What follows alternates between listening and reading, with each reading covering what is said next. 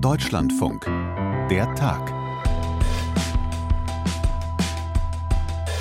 In der Haushaltskrise, da werden ja gerade so die ganz großen politischen Linien sichtbar. Grundsatzfragen. Machen wir Schulden, um in die Zukunft zu investieren? Oder sparen wir, um künftige Generationen vor Schulden zu schützen? Und wenn wir sparen, dann bei denen, die das jetzt sicher nicht toll fänden, es sich aber leisten könnten? Oder bei denen, bei denen es ums Existenzminimum geht? Auftritt CDU-Chef Friedrich Merz, der die Erhöhung des Bürgergelds streichen will, mit der die hohe Inflation abgefedert werden soll. Die Inflationsrate ist deutlich niedriger als zum Anfang des Jahres angenommen. Deswegen sind die 12,6 Prozent, die Herr Heil jetzt plant, einfach zu viel, wenn man daran denkt, dass diejenigen, die es bekommen, als Sozialleistungen einen Anreiz haben sollten, in den Arbeitsmarkt zu gehen. Die Argumente hat man schon mal gehört, auch von Friedrich Merz. Jetzt reden wir aber über eine politische Entscheidung, die eigentlich längst getroffen wurde und ja auch schon zum 1.1. umgesetzt werden soll, also quasi übermorgen. Ich habe Fragen. Und ich wüsste auch gerne, was das denn nun heißt, wenn die Bundesinnenministerin davor warnt, dass der Krieg in Gaza die Bedrohungslage auch bei uns verschärft, in Deutschland. Und der Verfassungsschutz davon spricht, dass die Terrorgefahr so hoch ist wie lange nicht. Der Tag am 4. Dezember 2023 mit Sarah Zerback. Hi. 17 Milliarden Euro. So tief ist das Haushaltsloch aktuell noch, dass sich die Bundesregierung da selbst gebuddelt hat. Das muss geschlossen werden, damit der Haushalt fürs nächste Jahr endlich beschlossen werden kann. Und jede Partei bleibt sich da bei der Suche nach dem fehlenden Geld irgendwie selbst treu. Der Bundesfinanzminister von der FDP, der will zum Beispiel auf gar keinen Fall neue Schulden machen. Und das hier hat er jetzt im Pioneer-Interview gesagt. Ich bin überzeugt, man kann auch sehr gute Politik ohne Geld machen.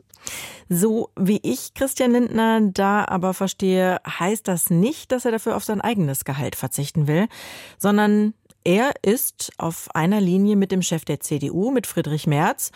Der will, wie gesagt, die Erhöhung des Bürgergelds streichen um dann die rund 4 Milliarden Euro zu sparen, die der Arbeits- und Sozialminister Hubertus Heil von der SPD dafür eingeplant hat. Wohlgemerkt, die hat er eingeplant, um das Existenzminimum zu sichern. Volker Fintermer aus unserem Hauptstadtstudio ist jetzt in der Leitung.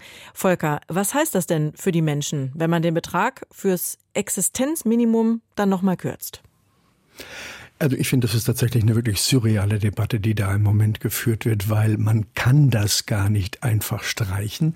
Denn auch da gilt, wir berufen uns ja gerne auf Urteile des Bundesverfassungsgerichts. Und das Bundesverfassungsgericht hat auch gerade im Blick auf das Bürgergeld oder Hartz IV, wie es vorher immer wieder hieß, gesagt, auch damit muss das Existenzminimum der Bürger gesichert werden, die nicht selbst für sich sorgen können. Und genau das tut es ja, das Bürgergeld. Und dann gab es ja auch die Einführung Ende des äh, vergangenen Jahres, bis zu Beginn dieses Jahres.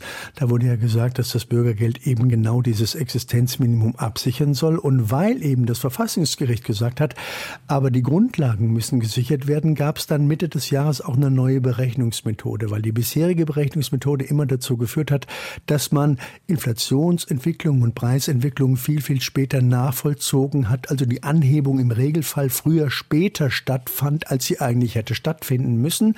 Also das, das tatsächlich gezahlte Bürgergeld oder sagen wir mal Hartz IV, wie es früher hieß, eigentlich immer geringer ausgefallen ist, als es hätte ausfallen müssen. Und deswegen hat man diesen Berechnungsmodus nach den Vorgaben des Verfassungsgerichts jetzt geändert. Dem hat auch die Union zugestimmt im Bundesgesetzblatt oder beziehungsweise im Bundestag. Und jetzt ist der Mechanismus so, dass es eben stärker angehoben wird von 502 auf 563 Euro.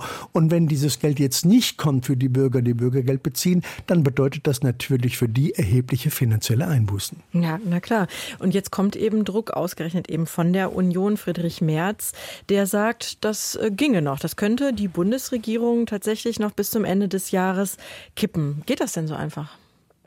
Ja, wir erleben da jetzt seit Tagen wirklich einen schönen politischen Streit. Da wird wirklich wieder mal versucht, über das Bürgergeld äh, eine politische Auseinandersetzung zu führen.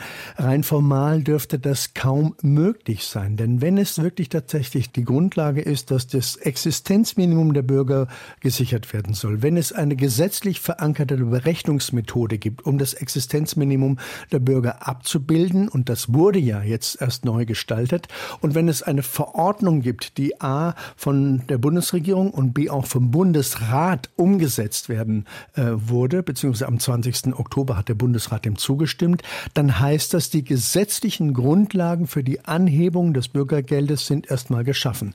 Wenn man das jetzt ändern wollte, dann müsste man an drei Punkten ansetzen. Einerseits bräuchte es einen Beschluss, um quasi die Berechnungsgrundlagen neu aufzustellen. Die müssten neu definiert und gesetzlich verabschiedet werden. Dann bräuchte es wiederum eine Verordnung, die vom Bundesrat nochmal akzeptiert und durchgewunken wird, um diese neue Verordnung über die neue Höhe, die dann möglicherweise anders wäre, äh, überhaupt festzulegen. Also das ist politisch betrachtet bis zum Jahresende völlig unmöglich und insofern auch in Teilen eine absurde Debatte, weil sie tatsächlich das Bürgergeld ja darin besteht, dieses Existenzminimum zu sichern und dafür gibt es die gesetzlichen Grundlagen, die auch vom Bundesverfassungsgericht eingefordert wurden. Mhm. Das jetzt eben einige aus FDP und CDU noch unterbieten wollen. Da kann man ja auch mal sagen, äh, versprochen ist versprochen und das ist auch so zugesagt. Das ist eben etwas, mit dem die Bürgerinnen und Bürger rechnen. Und wenn man das, wenn man es jetzt könnte, so einfach streichen würde, dann würde das zumindest auch das Vertrauen in die Politik mal nicht äh, stärken. Ne? Ja, aber der entscheidende Mechanismus wäre ja, wie schafft es die Politik, die Menschen, die als Langzeitarbeitslose registriert sind, aus dem Bürgergeld rauszuholen? Das sind 3,9 Millionen Menschen in Deutschland, die als arbeitsfähig gelten und die in das Berufsleben zu integrieren. Das müsste ja eigentlich das sozialpolitische Ziel sein und nicht die Kürzungen der Leistung. Und da setzt sie ja eigentlich auch das Bürgergeld an und sagt, wir setzen jetzt viel stärker auf Qualifizierung und Weiterbildung. Wir versuchen, die Menschen aus der Langzeitarbeitslosigkeit rauszuholen holen. Und wenn man sich die Struktur der Langzeitarbeitslosigkeit wieder mal anschaut, dann ist es so, dass knapp 60 Prozent der Langzeitarbeitslosen ohne eine abgeschlossene Berufsausbildung dastehen. Das heißt, wir haben es ja mit vielen Menschen zu tun, die keine Qualifikationen mitbringen für die Jobs, die jetzt gerade überall händeringend gefragt werden. Denn es werden Fachkräfte gefragt. In allen Bereichen werden Fachkräfte gesucht. Aber bei den Langzeitarbeitslosen haben wir es mit einem Potenzial zu tun, dass wir wirklich qualifizierte Beschäftigungsverhältnisse nicht in dem Maße zur Verfügung steht, wie man sich das statistisch wünschen würde. Mhm. Also ist das ähm, auch keine zulässige Rechnung, wenn man dann sagt, das äh, hört man in der Debatte ja auch immer wieder, also wir haben x offene Stellen und y Menschen, die jetzt Bürgergeld beziehen, warum bringt man die nicht einfach zusammen? Das ist ein bisschen zu einfach, ne? Ja, die Rechnung ist viel zu einfach, weil es natürlich um die Qualifikation geht. Wenn wir jetzt sagen, wir bringen die Menschen alle im Niedriglohnsektor unter, die sollen in der Gastronomie arbeiten als Kellnerin oder Kellner oder sollen Pakete austragen, dann wäre das der Niedriglohnbereich, an den manch einer da vielleicht sogar denken würde, wo es ja auch einen erheblichen Bedarf gibt. Aber selbst das lässt sich ja nicht von heute auf morgen gewährleisten, weil man die Menschen, gerade Menschen, die länger in der Langzeitarbeitslosigkeit verharrt haben, auch wirklich an den beruflichen Alltag heranführen muss. Und dann haben wir noch viele regionale Probleme. Also eine Arbeitslosigkeit in der Stadt X hat nicht unbedingt was mit dem Fachkräftebedarf in der Stadt Y zu tun. Also die Menschen sind nicht so mobil, wie man sich das vielleicht auch in Teilen wünschen würde. Das heißt, die Strukturprobleme, die wir im Bereich der Langzeitarbeitslosigkeit haben, sind viel größer, als dass wir das mit statistischen Gleichsetzungen überhaupt so in Beziehung setzen können oder überhaupt lösen können. Mhm. Man merkt ja schon, da schaukelt sich so eine richtige Neiddebatte auch nicht zum ersten Mal hoch. Ne? Ich habe da Friedrich Merz noch im Ohr, der zum Beispiel jetzt auch sagte, der Abstand zwischen Bürgergeld und Lohn, der muss da sein. Also wer arbeitet, muss deutlich mehr Geld haben als eben ähm, derjenige, der Bürgergeld bezieht. Das ist das sogenannte Lohnabstandsgebot. Wie berechtigt ist denn der Vorwurf, da gibt es jetzt irgendwie so angeblich privilegierte Bürgergeldbezieherinnen und Bezieher? Ja, im Grenzbereich muss man sagen, ist der Abstand schon relativ knapp. Aber man muss ja auch sagen, Menschen, die in der Langzeitarbeitslosigkeit sind, die im Bürgergeld landen, die sind ja meistens schon länger als ein Jahr Arbeitslosen. Denn erstmal bezieht man ja Arbeitslosengeld und dann erst nach einem Jahr landet man im Bürgergeld äh, als dauerhaften Anspruch, der ja steuerfinanziert ist. Und insofern diese Idee, dass sich Menschen jetzt arbeitslos melden, um zu sagen, ich beziehe lieber Bürgergeld, die ist eher surreal oder irreal, muss man da schon sagen, weil sie ja erst mal im Arbeitslosengeld landen. Das hat dann mit ganz anderen Anspruchsvoraussetzungen zu tun. Der Grenzbereich betrifft vielleicht Menschen, die aus dem Bürgergeld hinaus in eine Arbeit kommen wollen. Dass es für die unter Umständen ökonomisch betrachtet sinnvoller sein kann, im Bürgergeld zu verharren und nichts zu tun, könnte man jetzt rein ökonomisch betrachtet so sehen. Auf der anderen Seite, es findet ja auch bei dem, was wir Arbeit nennen, auch ein starker sozialer Integrationsprozess statt. Also Menschen, die wieder täglich zur Arbeit gehen, die sich mit Kolleginnen und Kollegen integriert fühlen, die überhaupt wahrgenommen und respektiert werden. Das hat ja auch viel mit einer psychologischen Grundhaltung zu tun. Da wird es einige Menschen geben, die das prinzipiell ablehnen, weil es Problemfälle sind. Das sind die berühmten drei Prozent. Aber das zu verallgemeinern, ist an der Stelle sicherlich auch wieder sehr schwierig. Mhm. Man kann ja sagen, natürlich sind das keine einfachen Zeiten, weil die Kaufkraft ja auch tatsächlich in der geringer verdienenden Mittelschicht zum Beispiel schwindet und das auch da zu Unzufriedenheit führt. Da wäre ja aber auch ein möglicher Schluss zu sagen, wir heben die Löhne an. Aber das äh, kursiert jetzt nicht in der Debatte. Ne? Das, das, nee, das ist schon richtig. Das ist der zweite Punkt, den ich gerade so ein bisschen ausgeblendet habe. Du hattest ja die Frage nach dem Lohnabstandsgebot schon nochmal gestellt. Mhm. Und wir haben natürlich schon die Situation, dass es in den Grenzbereichen schwierig ist. Jetzt haben wir eine zwölfprozentige Anhebung beim Bürgergeld, aber wir haben nur eine sehr geringe Anhebung beim Mindestlohn. Und auch in Deutschland arbeiten ja noch über sechs Millionen Menschen im Mindestlohnbereich. Das heißt, sie verdienen im Moment diese zwölf Euro, die auf 12,49 Euro ansteigen werden werden. Also der Mindestlohn wird ja nach dem Beschluss der Mindestlohnkommission nur sehr gering angehoben.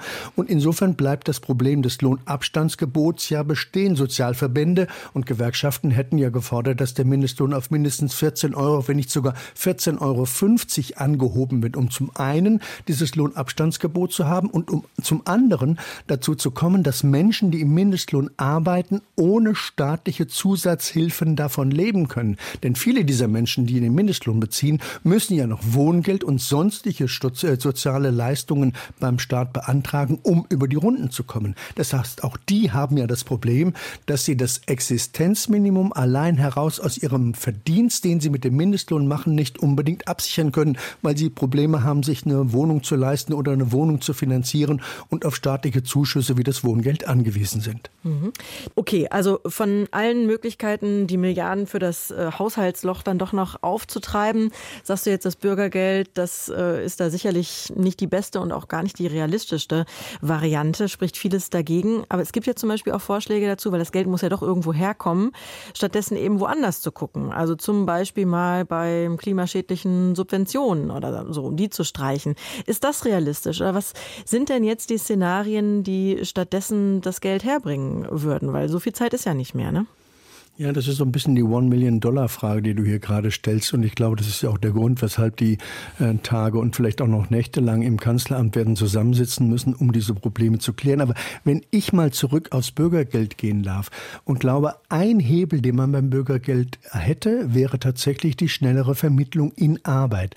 Die, der qualitative Sprung des Bürgergelds sollte ja gerade Weiterbildung und Qualifizierung sein, um die Menschen zu erreichen, die im Moment nicht die beruflichen Fähigkeiten mitbringen, die es braucht brauchen, um in einem guten Job zu landen.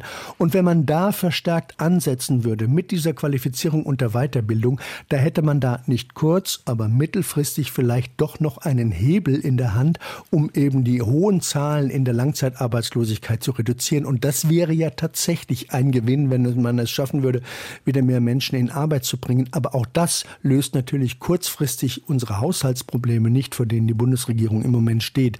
Und was es da an Alternativen gibt, das bleibt jetzt schlicht dem politischen Streit oder der Durchsetzungsfähigkeit in dieser Koalition überlassen. Und wir haben es ja dann schon öfters erlebt, dass sich einzelne Partner zu Lasten der beiden anderen durchsetzen. Ob es der FDP gelingt und Christian Gelindner gelingt, da am Bürgergeld die Schraube anzusetzen, würde ich im Moment allerdings noch bezweifeln wollen.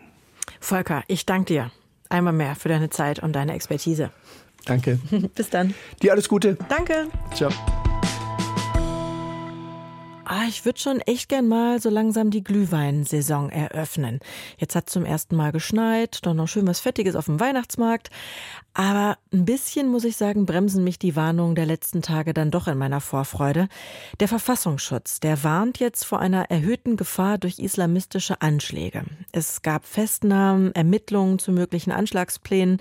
Ein Geständnis gab es auch und inzwischen die Warnung davor, dass Weihnachtsmärkte zum Ziel werden könnten. Davon gibt es allerdings etwa 3200 in Deutschland. Ich glaube, da hole ich uns am besten mal eine Einschätzung von Markus Pindur, unserem Sicherheitskorrespondenten hier im Deutschlandfunk. Hallo Markus. Hallo, grüß dich Sarah. Fangen wir doch mal vorne an. Ist ja manchmal bei Gesprächen auch gar nicht verkehrt. Warum ausgerechnet Weihnachtsmärkte? Weihnachtsmärkte stellen ein Symbol dar. Sie sind äh, Identifikationsorte. Das stellt Brauchtum dar. Es ist ein Symbol auch für christliche Rituale. Und da genau setzen dann natürlich auch diese Attentäter oder die versuchten Attentäter an. Und deswegen sind Weihnachtsmärkte eben für sie auch ein lohnendes Ziel in Anführungsstrichen. Hm. Und das jetzt in diesem Jahr, also sieben Jahre nach dem Anschlag am 19. Dezember an der Gedächtniskirche in Berlin auf den Weihnachtsmarkt dort, wo ja 13 Menschen gestorben sind. Wie groß ist die Gefahr 2023 und wie konkret? Also das Bundesamt für Verfassungsschutz schätzt die abstrakte Gefährdung, das heißt äh, tatsächlich, dass man nicht Hinweise auf konkrete Anschläge hat, aber die abstrakte Gefährdung als sehr hoch an, weil tatsächlich auch die Gefahr besteht, dass radikalisierte Einzeltäter mit relativ einfachen Mitteln, also einfach mit einem Messer, wie wir das jetzt auch gesehen haben in Paris, sich aufmachen könnten, um Anschläge zu verüben. Und äh, der äh, Verfassungsschutzpräsident Haldenwang hat erklärt, dass seit längerem der erklärte Willen beobachtet werde von Islamisten, Anschläge im Westen äh, zu verüben. Und durch die Polarisierung angesichts des Krieges zwischen Israel und der terroristischen Hamas habe diese Bedrohung nun eine neue Qualität erreicht. Mhm. Dieses Attentat in Paris, das äh, wurde ja begangen von einem 26-jährigen Islamisten mit, wie du sagst, einer Stichwaffe auch und einem Hammer, habe ich gelesen. Ein deutscher Tourist wurde getötet und der hat sich ja inzwischen zum IS bekannt. Wer wird denn in Deutschland hinter diesen Plänen und dieser jetzt erhöhten Bedrohungslage vermutet? Auch der sogenannte Islamische Staat? Also wir wissen es von drei äh, Attentätern beziehungsweise Attentäter, die ähm, vom, von den Sicherheitsbehörden dingfest gemacht wurden, also die vor einem Attentat dingfest gemacht wurden, dass sie sich alle dazu bekannt haben, vom sogenannten Islamischen Staat IS inspiriert zu sein und äh, dass sie alle auch sagten übereinstimmend, dass das auch ein Ergebnis sei des ähm, Überfalls der Hamas auf Israel, also den Verteidigungsschlag Israels gegen die Hamas im Gazastreifen, dass das tatsächlich und die Tötung, damit einhergehende Tötung auch von Zivilisten im, im Gazastreifen tatsächlich sie auch motiviert habe. Mhm. Wie konkret hängt das eine mit dem anderen zusammen? Das ist immer so ein bisschen abhängig auch von der äh, psychologischen Disposition dieser Täter, die oft Einzeltäter sind und deshalb auch schwer im Vorfeld dingfest zu machen. Und äh, der Verfassungsschutz geht jedenfalls davon aus, dass beides zusammenhängt und dass diese Polarisierung, wie ich eben schon sagte, infolge dieses Gaza-Krieges tatsächlich auch die Bereitschaft zur Gewalt bei besonders disponierten Einzeltätern verschärft und äh, dass die dann eher zur Tat schreiten beziehungsweise versuchen zur Tat zu schreiten, als sie das unter anderen Umständen würden. Und wenn das jetzt so ist, wie du sagst, dass da ähm, Einzeltäter oft vermutet werden, auch teilweise mit so kleinen Waffen, besteht denn dann eine erhöhte Bedrohungslage jetzt nur auf diesen ganz großen Weihnachtsmärkten, also rund um den Dom zum Beispiel jetzt hier in Köln oder so, oder auch auf den ganz klitzekleinen? Also die Bedrohungslage ist, wie das Bundesamt für Verfassungsschutz sagt, abstrakt. Das heißt, man kann es nicht genau eingrenzen. Man kann nur sagen, dass diese Gefahr besteht. Andererseits, wir hatten ähm, am Samstag auch den nordrhein-westfälischen Innenminister Reul in unserem Programm im Deutschlandfunk. Andererseits muss man auch sagen, dass er gesagt hat, das ist nicht so konkret, dass man jetzt nicht mehr zum Weihnachtsmarkt gehen sollte. Man solle sich nicht diktieren lassen von Extremtätern, äh, wie man zu leben habe und man solle einfach die Augen aufhalten. Mhm. Okay, das, das wäre nämlich meine Frage, die mir seit ein paar Tagen durch den Kopf äh, schwert. Also was bringt dann so eine großflächige Warnung vor einer abstrakten Gefahr eben außer Unsicherheit. Also man könnte ja auch sagen, liebe Sicherheitsbehörden, tut euren Job, ähm, schützt uns alle hier als Gesellschaft. Aber wenn, wenn wir sowieso nicht sozusagen etwas dagegen tun können, oder ist der, der Ratschlag geht nicht hin? Meidet Weihnachtsmärkte. Der ist es ausdrücklich nicht. Also das sagen immer wieder viele auch, nein, nein, so ist es nicht. Haltet die Augen auf. Und äh, die Sicherheitsbehörden sind natürlich auch auf Hinweise aus der Bevölkerung angewiesen. Und zum Augen aufhalten gehört auch zum Beispiel der Lehrer, der feststellt, dass vielleicht ein Schüler abdriftet und nicht mehr zu erreichen ist. Oder die Eltern, die feststellen, dass ihnen ihr Kind entgleitet und sie einfach nicht mehr wissen, was da vor sich geht. Das ist eine äh, Frage, in der wir alle in der Gesellschaft aufgerufen sind, einfach unsere Augen offen zu halten. Mhm. Und zusätzlich, wie wollen da Polizei und Sicherheitsbehörden für erhöhte Sicherheit sorgen? Das beste Mittel ist immer noch eine Polizeistreife auf dem Weihnachtsmarkt. Das kann man nur so weit machen und es geht nur für eine begrenzte Zeit, weil das sehr personalintensiv ist und weil natürlich tatsächlich auch bei den vielen Polizeibehörden in Deutschland sich schon sehr viele Überstunden angehäuft haben und die kaum noch genommen werden können. Darauf weisen die Polizeigewerkschaften auch immer wieder hin. Aber tatsächlich eine Streife auf dem Weihnachtsmarkt erhöht die Sicherheit ganz eminent. Dann gibt es jetzt noch die GDP, die fordert mehr Videoüberwachung und ähm, mehr Videoabgleich, automatischen Abgleich mit KI zu machen. Das äh, ist eine Frage, die muss jeweils vor Ort entschieden und gelöst werden. Also Polizeistreifen auf der einen Seite, dann Videoüberwachung. Wie wichtig ist das Internet als Raum, in dem da geplant und organisiert und sich vernetzt wird?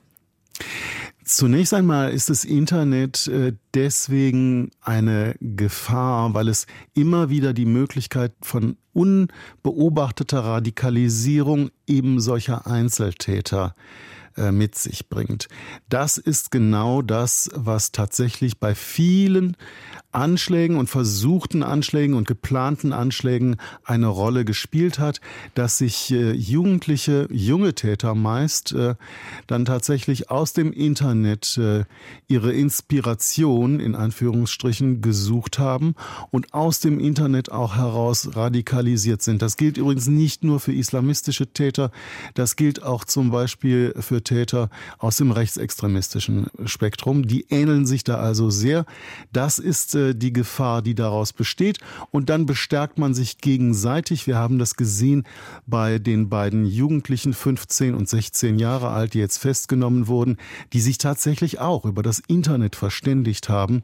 Der eine kam aus Sachsen-Anhalt, der andere aus Nordrhein-Westfalen und die haben sich übers Internet verabredet und auch wohl offensichtlich gleichzeitig da in äh, diese Anschlagsfantasien hineingesteigert. Hm. Da gibt es jetzt einmal mehr die Forderung, IP-Adressen Adressen vorsorglich zu speichern, eben zum Zweck der Terrorbekämpfung. Das ist ja keine ganz neue Idee. Eine, die dann auch immer an Datenschutzbedenken äh, scheitert. Wie schätzt du das jetzt in diesem Fall ein? Kommt da eine neue Dynamik nochmal in die Debatte rein? Also die Sicherheitsbehörden haben schon seit zwei Jahren äh, deutlich bessere Befugnisse, zum Beispiel auch gegen Jugendliche vorzugehen beziehungsweise Jugendliche zu beobachten. Das darf man nicht unterschätzen. Das passiert äh, oft auf diesen Telegram-Kanälen. Was man auch nicht unterschätzen darf, ist, es gibt eine internationale Zusammenarbeit. Wir bekommen sehr oft Tipps von den amerikanischen Behörden oder auch von den britischen Behörden, die das Internet sehr, sehr weiter unter Beobachtung Beobachtung haben, als wir das haben. Hm, also wir als Bundesregierung meinst du, ne? Nicht wir als Deutschlandfunk, oder? Wir als Deutschland, genau. Ja, mhm. Dann vielleicht noch abschließend, jetzt habe ich Weihnachtsmärkte als äh, Symbol des Brauchtums und als besonderes Ziel verstanden, ne, dass das so identifiziert wurde. Wie sieht es da abseits von Weihnachtsmärkten aktuell aus? Dass das überall anders auch passieren kann, haben wir in Paris gesehen. Der Täter ist ja auch mehr oder weniger wahllos auf seine Opfer losgegangen. Weihnachtsmärkte sind vielleicht für islamistische Attentäter besonders attraktiv wegen des Symbolgehalts, aber im Prinzip kann man das nicht auf Weihnachtsmärkte begrenzen. Doch oh, plötzlich friert sein Bildschirm ein. Er kann nichts mehr anklicken oder schreiben. Aber es erscheint ein Text. Eddie lives somewhere in time. Der Informatiker wirft schnell die Diskette aus, aber es ist bereits zu spät. Ein Teil der Daten auf seinem Computer ist bereits gelöscht. Der Rechner ist unbrauchbar, zerstört. Ah, mysteriös, mysteriös. Das war gerade der Anfang eines neuen Doku-Podcasts hier vom Deutschlandfunk. Dark Avenger heißt er. Eben genauso wie diese mysteriöse Figur, die sich auch gerade vorgestellt hat im Ausschnitt. Und bei mir ist jetzt Maximilian Brose, einer der beiden Podcast-Hosts. Hallo Maximilian, grüß dich. Hi, grüß dich. Was hat denn auf sich mit diesem Dark Avenger? Wer ist das? Mhm, der Dark Avenger, der hat Ende der 80er Jahre, Anfang der 90er Jahre Computerviren geschrieben. Aber jetzt nicht irgendwelche, sondern wirklich total revolutionäre Viren für seine Zeit. Die haben tatsächlich auch Computer auf der ganzen Welt lahmgelegt und sind sogar im Pentagon, also dem Verteidigungsministerium der USA, angekommen. Also auch das war nicht sicher vor Dark Avenger.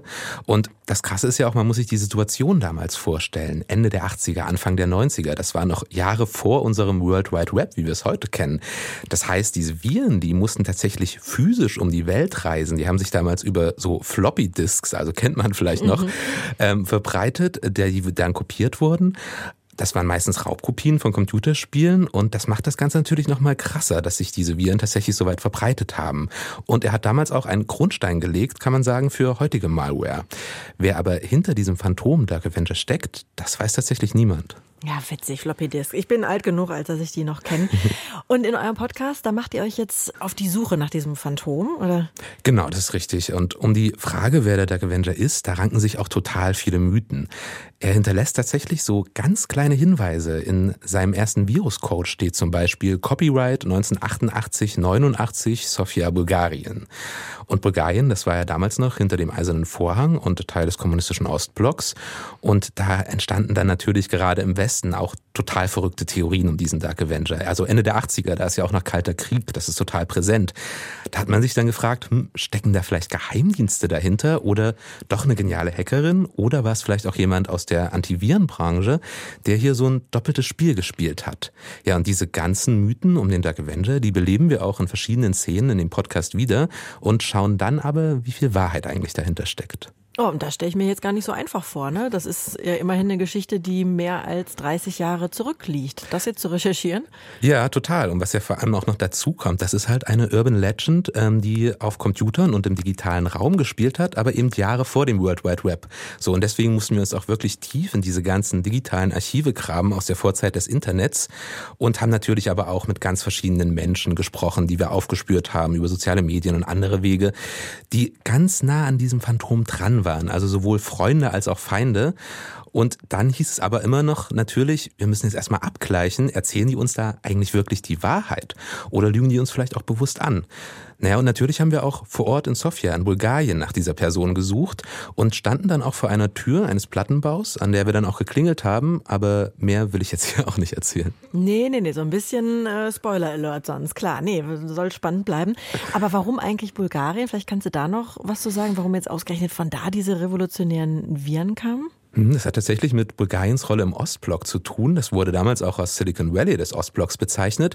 Und das ist eine Geschichte, die mit einer kommunistischen Technikutopie zusammenhängt, aber auch mit Industriespionage und Hacking als Staatsphilosophie, kann man sagen, vom damaligen Bulgarien. Und auch das war für uns total wichtig in diesem Podcast, dass wir eben ein Gegennarrativ zeichnen zu unserer ja doch häufig sehr westlich gelesenen Sichtweise auf Technikgeschichte, dass wir dort eben auch zeigen, naja, auch im Ostblock, da ist auch ganz schön was passiert. Maximilian, ich sag dir, wie es ist. Ich bin überzeugt. Ich werde mir den gleich runterladen, den Dark Avenger. Die ersten beiden Folgen gibt's nämlich schon in der DLF Audiothek und werde mir das Ganze gleich auf dem Weg nach Hause auf dem Fahrrad anhören. Und ab dem 8. Dezember gibt's den Dark Avenger übrigens auch überall da, wo es sonst noch Podcasts gibt. Ja, den Dark Avenger gibt's also überall da, wo es auch der Tag gibt. Das war die Episode vom 4.12.2023. Am Mikrofon Sarah Zerback mit redaktionellem Support von meiner Kollegin Justina Bronska. Wir beide sagen Danke fürs Zuhören und lassen noch kurz unsere Der Tag E-Mail-Adresse hier für Feedback, Anregungen, Anmerkungen aller Art. Der Tag at deutschlandfunk.de. Tschüss.